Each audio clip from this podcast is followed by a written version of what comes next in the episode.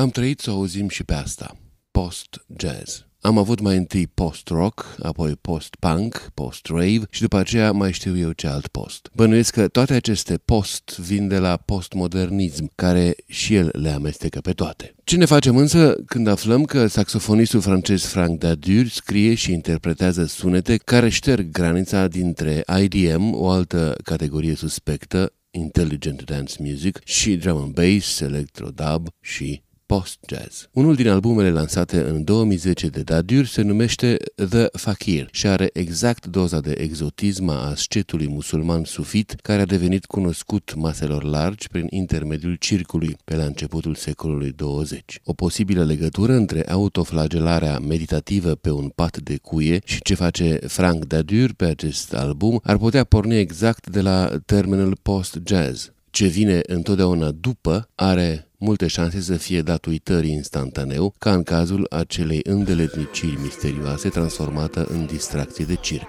Noroc însă că Frank Dadur are umor și ne atrage atenția cu măestrie că el scrie și cântă, de fapt, simplu, jazz.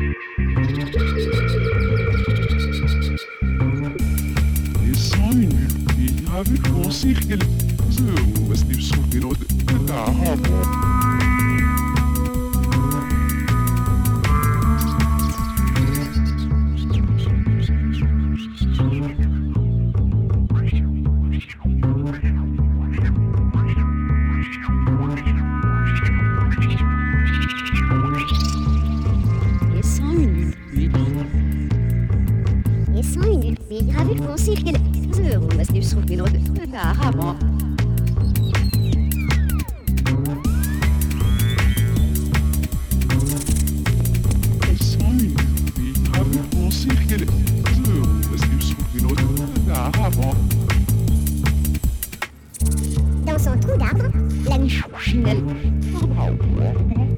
La nichée affamée de jeunes mésanges exige sa pâture.